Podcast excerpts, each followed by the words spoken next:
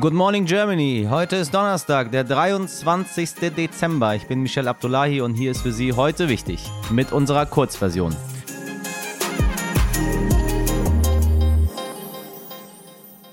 Zuerst für Sie das Wichtigste in aller Kürze. Abgesegnet hat der Deutsche Ethikrat eine mögliche allgemeine Corona-Impfpflicht. Die Ausweitung auf große Teile der Bevölkerung sei zu rechtfertigen, wenn sie gravierende negative Folgen künftiger Pandemiewellen abschwächen oder verhindern können. Der Bundestag bereitet eine Abstimmung darüber für 2022 vor. Abhalten wird Russlands Präsident Wladimir Putin heute seine große Jahrespressekonferenz von mehr als 500 Journalistinnen. Die Konferenz ist auf mehrere Stunden angesetzt, in denen es auch um die Ukraine-Krise gehen könnte. Schon zum zweiten Mal in diesem Jahr lässt Putin seine Truppen an der Grenze aufmarschieren. Die Lage ist undurchsichtig und Außenministerin Baerbock äußerst besorgt. Ansteigen, das tut bereits die Kurve der Corona-Fälle in Großbritannien mit gestern mehr als 100.000 Corona-Fällen am Tag. Durch Krankmeldung und Quarantänemaßnahmen fällt mittlerweile so viel Personal aus, dass die Regierung gezwungen ist, die Quarantäne von zehn auf sieben Tage zu verkürzen, um wieder mehr Leute im öffentlichen Dienst zur Verfügung zu haben. Malaysia, das muss man leider so drastisch sagen, geht unter. In tagelangen monsunartigen Regenfällen hat es dort zu Anfang der Woche so stark geregnet wie sonst in ganzen Monaten. Dieser Regen hat die schlimmsten Überschwemmungen seit 2014 ausgelöst. Die lokale Tageszeitung The Star berichtet von bisher 33 Toten. Mehr als 60.000 Menschen mussten ihre Häuser verlassen und sich in Sicherheit bringen. In vielen Gegenden ist der Strom ausgefallen oder die örtlichen Behörden mussten ihn abdrehen, um lebensgefährliche Kurzschlüsse Kurzschlüsse zu vermeiden. Besonders schlimm hat es die Region Selangor getroffen. Dort wurden bisher nie dagewesene Mengen an Regen gemessen. Die Prinzessin, der Scheich und eine Scheidungsvereinbarung über umgerechnet 645 Millionen Euro. Ja, liebe Zuhörerinnen, nach all diesen nun ja geht so positiven Meldungen, ah, habe ich doch etwas ganz anderes für Sie recherchiert. Haya bint al-Hussein, die jordanische Prinzessin und jüngere Schwester des Königs Abdullah II., ist vor ihrem Mann, dem Emir und Premierminister von Dubai, geflüchtet.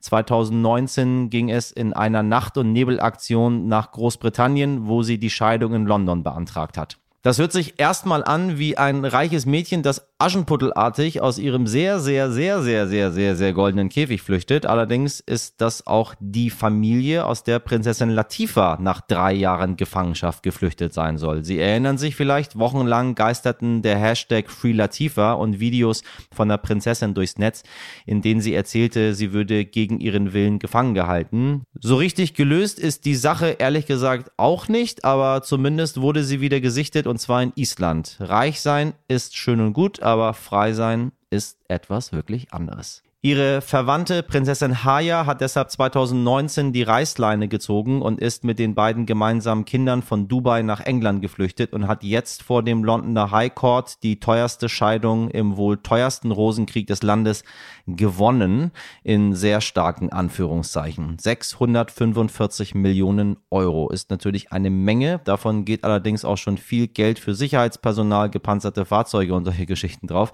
Denn der englische Richter entschied, die große Gefahr geht von ihrem Mann und Vater der Kinder aus, Mohammed bin Rashid Al Maktoum. Der Emir und Premierminister aus Dubai zeigt sich nach außen zwar fortschrittlich und öffnet das Land für TouristInnen oder InfluencerInnen, er soll aber das Handy seiner Frau mit einer Spionagesoftware überwacht und öffentliche Drohungen gegen sie geäußert haben.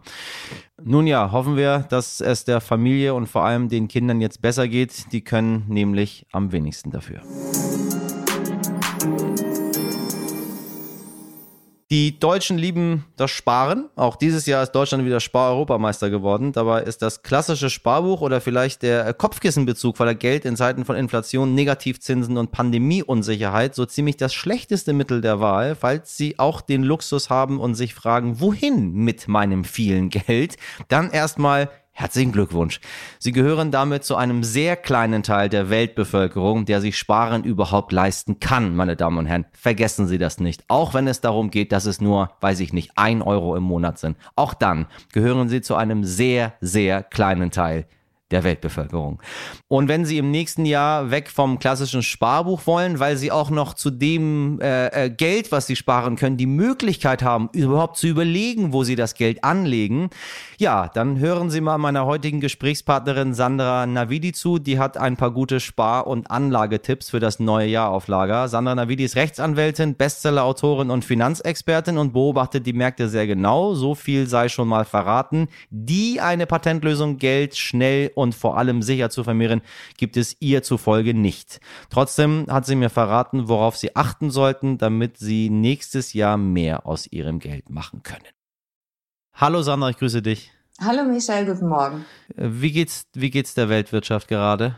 Sie ist angeschlagen. Das liegt natürlich in erster Linie an der Pandemie. Also ich höre ja jetzt ganz viel äh, beispielsweise Aktien raus aus der ganzen Geschichte und nicht Sparbuch bei der, bei der Hamburger Sparkasse.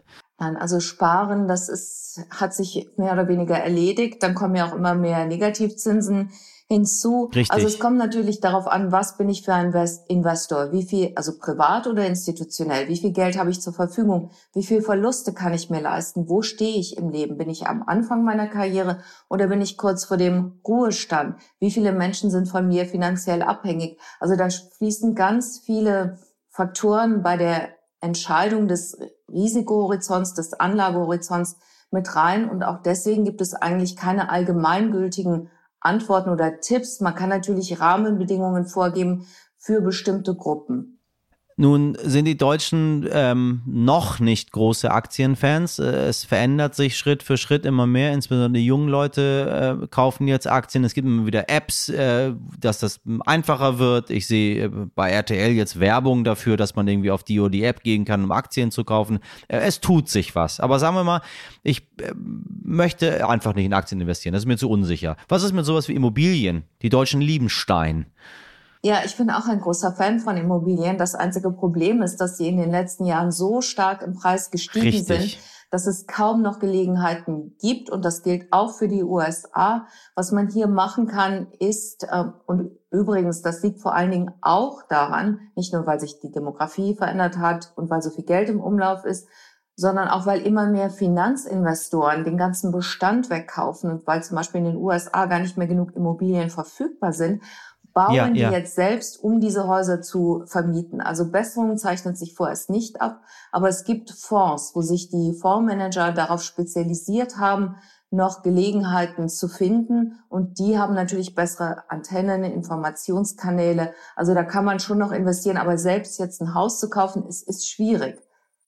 Äh, Immobilien ist, ist teuer. Das ist äh, im Gegensatz zu, sage ich mal, einer, einer Kryptowährung, die man teilweise genau, sogar noch im Cent-Bereich bekommt und die dann, weiß ich nicht, äh, meine, meine ZuhörerInnen werden sich daran erinnern, Shiba Inu, die irgendwie, weiß ich nicht, Milliarden von Prozentpunkten gefühlt machen, ähm, vielleicht doch eine bessere Anlagestrategie sind oder wie stehst du zur Kryptowährung gerade? Weil die einfach nur mal in aller Munde sind. Ja, ich sehe Kryptowährungen eher skeptisch, weil da trifft die Bigger Fools Theory zu. Also die ist immer nur so viel wert, wie der Nächste bereit ist, mir dafür zu bezahlen. Also ein ganz Ja. klares Verhältnis äh, Nachfrage, Angebot-Nachfrage. Die ist nicht gedeckt von einer Zentralbank oder von materiellen Werten, die dahinter stecken. Hinzu kommt das Cyberrisiko. Man schaut nicht durch, man kann nichts nicht kontrollieren. Es gibt sehr viel Betrug als Zahlungsmittel, wo es ja eigentlich für gedacht war, eignet es sich überhaupt nicht wegen der großen Volatilität. Wenn ich heute etwas bezahlen muss, dann was morgen, wenn die Währung morgen viel mehr wert ist oder viel weniger wert ist, also das sind deswegen, sie wird nicht Zahlungsmittel werden. Das heißt, sie ist Spekulationsobjekt. Das ist auch völlig okay. Man muss sich nur dann darüber im Klaren sein, dass man Geld investieren kann und sollte, was man auch bereit ist, oder in der Lage ist, den Verlust zu verschmerzen. Ich danke dir, liebe Sandra. Alles Gute. Vielen Dank für die Tipps. Sehr gern geschehen, Michelle. Dir auch alles Gute. Ich hoffe, da können Sie was mitnehmen, liebe HörerInnen, und vielleicht kriegen Sie ja sogar zu Weihnachten ein paar Bitcoins oder Dogecoins geschenkt. Wer weiß, was da so unter dem Tannenbaum liegt. Wer weiß. Das war es, liebe HörerInnen. Äh, die Kurzversion, das war unsere letzte reguläre Folge, heute wichtig für dieses Jahr. Jetzt muss ich Sie leider enttäuschen. In den nächsten Tagen wird es keine Kurzversion von uns geben. Stattdessen gibt es zwischen den Jahren für Sie mit sehr, sehr viel Liebe. Mucho Amore, wie wir hier sagen. Produzierte längere Sonderfolgen, also hören Sie doch gerne mal rein. Es lohnt sich wie immer. Auch zwischen den Jahren freuen wir uns natürlich über Ihre Post an heute wichtig stern.de oder eine wundervolle weihnachtliche 5-Sterne-Bewertung auf den Podcast-Portalen Ihrer Wahl. Wahl mit der Kurzversion und aktuellen Nachrichten geht es dann weiter ab dem 3. Januar. Ich wünsche Ihnen einen schönen Donnerstag, ein frohes Weihnachtsfest, einen guten Rutsch und machen Sie was draus. Ganz herzlich, Ihr Michel Abdullahi.